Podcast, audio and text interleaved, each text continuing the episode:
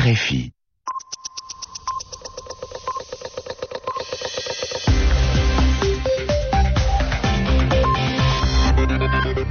Merci d'écouter Radio France Internationale. Il est 20h temps universel, 22h à Paris. Le journal en français facile.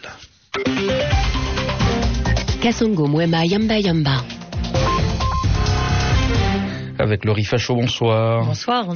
Il y a 40 ans, Neil Armstrong, le premier homme, posait ses pieds sur la Lune. Aujourd'hui, l'Amérique rêve d'y retourner pour des séjours plus longs. Les astronautes de la mission Apollo 11 en discutent ce soir avec le président Barack Obama à la Maison-Blanche. Les négociations du Costa Rica sur la crise au Honduras sont prolongées de 72 heures. Les autorités issues du coup d'État menacent toujours d'arrêter le président déchu Manuel Zelaya s'il rentre au pays.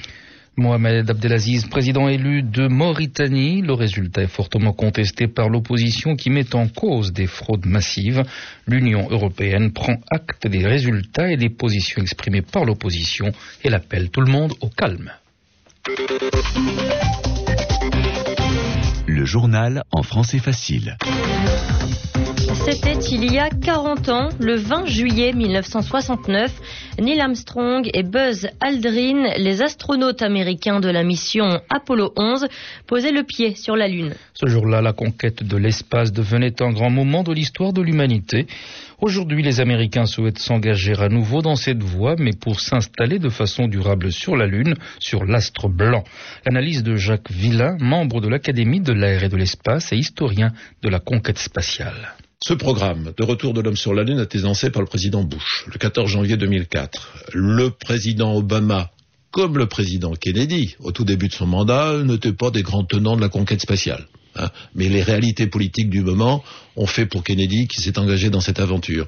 Pour Obama, il ne peut pas non plus euh, ne pas considérer que la conquête spatiale est un des éléments de la nation américaine. Donc il a demandé à un grand personnage américain, qui était le président de Lockheed Martin, M. Augustine, de revoir la copie et de lui faire des propositions sur le programme Constellation. Et ces propositions devraient arriver d'ici la fin du mois d'août ou début du mois de septembre. Donc on va attendre un petit peu pour savoir quelle véritablement va être la politique du nouveau président américain. Mais on ne peut pas imaginer euh, qu'il arrête. C'est pas possible. À mon avis, il va peut-être y avoir des délais qui vont s'allonger. Ce sera peut-être pas 2020, ce sera peut-être 2025 parce que la crise économique est là, sans aucun doute, et il faut en tenir compte. Donc, euh, on va attendre quelques semaines là pour euh, être plus précis sur le sujet. Jacques Villain, membre de l'Académie de l'air et de l'espace, c'est historien de la conquête spatiale au micro de Christian Sotti. Les astronautes américains Neil Armstrong, Michael Collins et Edwin Buzz Aldrin se rencontrent ce soir. Le président Barack Obama à la Maison Blanche et discute avec lui de l'avenir de l'exploration spatiale. Et sur notre site internet rfi.fr, un dossier spécial consacré à cet événement, un documentaire multimédia, des images, des textes et des sons pour revivre les grands moments de cette grande aventure. Hillary Clinton est satisfaite de sa troisième journée de visite en Inde. La secrétaire d'État américaine annonce la conclusion d'un accord de défense pour augmenter les ventes d'armements américains à New Delhi et le choix de deux endroits en Inde qui pourront accueillir des centrales nucléaires civiles américaines. Depuis New Delhi, Hillary Clinton a indiqué que son pays fera tout pour obtenir la libération du soldat capturé en Afghanistan. Nous tentons tout ce que nous pouvons pour le localiser et le libérer. C'est révoltant et c'est vraiment un signe de désespoir. C'est une attitude criminelle de la part de ces groupes terroristes. Donc nous allons faire tout ce que nous pouvons pour le retrouver. Hillary Clinton, euh, la secrétaire d'État américaine avec Anne Corpet, l'armée américaine annonce qu'elle va augmenter ses effectifs de 22 000 hommes pour faire face à la situation en Irak et en Afghanistan. Encore un mot sur l'Inde où Mohamed Ajmal Kassab a plaidé coupable aujourd'hui devant un tribunal pour sa participation aux attaques qui avaient fait 174 morts et plus de 300 blessés en novembre dernier à Bombay. Mohamed Ajmar Kassab est le seul survivant des commandos impliqués dans ces attaques. Dans la crise du Honduras, au Honduras, les discussions en cours au Costa Rica n'ont pas avancé d'un pouce. La délégation du gouvernement en place à Tegucigalpa a rejeté l'une des sept propositions du président et médiateur costaricien Oscar Arias. Pas de gouvernement d'union nationale avec Manuel Zelaya, le président déchu. Pas question non plus pour lui de rentrer au Honduras, sauf pour se faire traduire en justice. Mais le président renversé ne s'avoue pas vaincu. Manuel Zelaya a accepté une prolongation des discussions pour 72 heures, mais il prévoit de rentrer dans son pays vendredi. Début juillet, il avait déjà tenté l'expérience sans succès. Cette crise du Honduras, Daniel Ortega l'a évoqué. Oui, c'était à l'occasion du 30e anniversaire de la révolution sandiniste au Nicaragua. Cela n'a pas empêché le président nicaraguayen d'annoncer lui-même un référendum qui lui permettrait de briguer un deuxième mandat. À ses risques et périls, car comme au Honduras, la constitution actuelle du Nicaragua ne l'autorise pas à briguer deux mandats successivement. Sylvain Biville.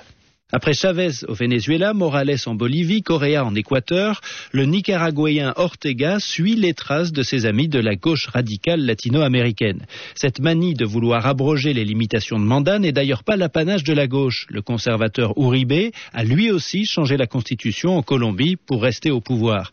Pour Olivier Daben, président de l'Observatoire politique de l'Amérique latine, cela n'a d'ailleurs rien de scandaleux en soi en soi, changer un article de la Constitution n'est pas n'est pas dangereux, n'est pas antidémocratique. Hein. La plupart des constitutions en Europe euh, prévoient euh, l'élection et parfois la réélection sans aucune limite. Euh, c'est pas pour autant qu'on dit que la démocratie est en danger. Pour Denis Roland de l'université de Strasbourg, il y a au contraire un vrai risque à voir tomber des garde-fous constitutionnels qui avaient été mis en place en Amérique latine juste après la chute des dictatures militaires pour éviter le retour à la tradition autoritaire des caudillos la crainte dans un modèle populiste d'une réélection permanente au Nicaragua avec euh, le passé de guerre civile dans le Venezuela de Chavez pose un vrai problème. C'est évidemment un danger pour la démocratie. Les tripatouillages de la Constitution ne marchent pas à tous les coups. Le président du Honduras, Manuel Zelaya, en est la meilleure preuve. Ce sont justement ses velléités de briguer un deuxième mandat qui lui ont valu d'être renversé par l'armée le mois dernier. Au Pérou, le jugement est tombé dans le procès d'Alberto Fujimori. L'ancien président péruvien a été condamné à sept ans et demi de prison pour une affaire de corruption durant son mandat entre 1990 et 2000. Il y a trois mois, Alberto Fujimori avait déjà été condamné à 25 ans de prison pour atteinte aux droits de l'homme.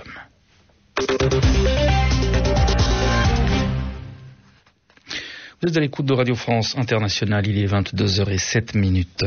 La majorité absolue dès le premier tour pour le général Mohamed Abdelaziz, le nouveau président élu de Mauritanie. Un résultat contesté par l'opposition qui met en cause des fraudes massives. L'opposition demande au Conseil constitutionnel et au ministère de l'Intérieur d'annuler les résultats. Des résultats sur lesquels l'Union européenne évite de se prononcer pour le moment. Amadeu Altafage, porte-parole de l'Union européenne.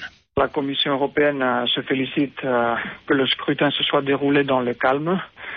Ceci dit, le processus de l'accord de Dakar se poursuivra euh, au-delà de ces élections même. Quant aux résultats provisoires annoncés, nous prenons note. Nous prenons note aussi d'ailleurs des positions qui ont été exprimées par les, principaux représentants de l'opposition et la contestation euh, qu'ils incluent. À ce stade, donc, euh, ceci a un caractère provisoire et il est prématuré de se prononcer sur ces résultats, notamment parce que nous attendons aussi la publication des analyses, des observations faites par différentes missions qui étaient présentes dans le pays, euh, l'Union africaine notamment, mais aussi euh, l'Organisation internationale de la francophonie et la Ligue arabe.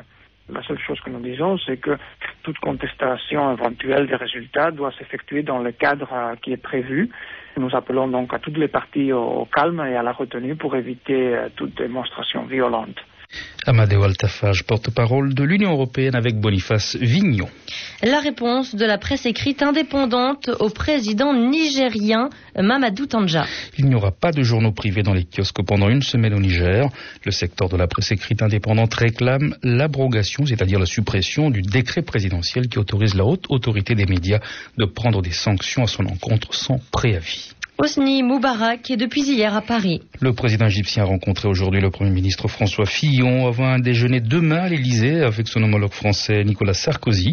Le chef de l'État égyptien vient, vient évoquer la relance de l'Union pour la Méditerranée et le processus de paix au Proche-Orient. L'actualité en Europe, c'est aussi le jugement du tribunal pénal international pour l'ex-Yougoslavie dans le procès de deux artisans du nettoyage ethnique en 1990 en Bosnie-Herzégovine. Milan Lukic, chef d'un groupe paramilitaire, était condamné à la perpétuité pour crime contre l'humanité. Sredoye Lukic, lui, écope de 30 ans pour avoir encouragé ces crimes.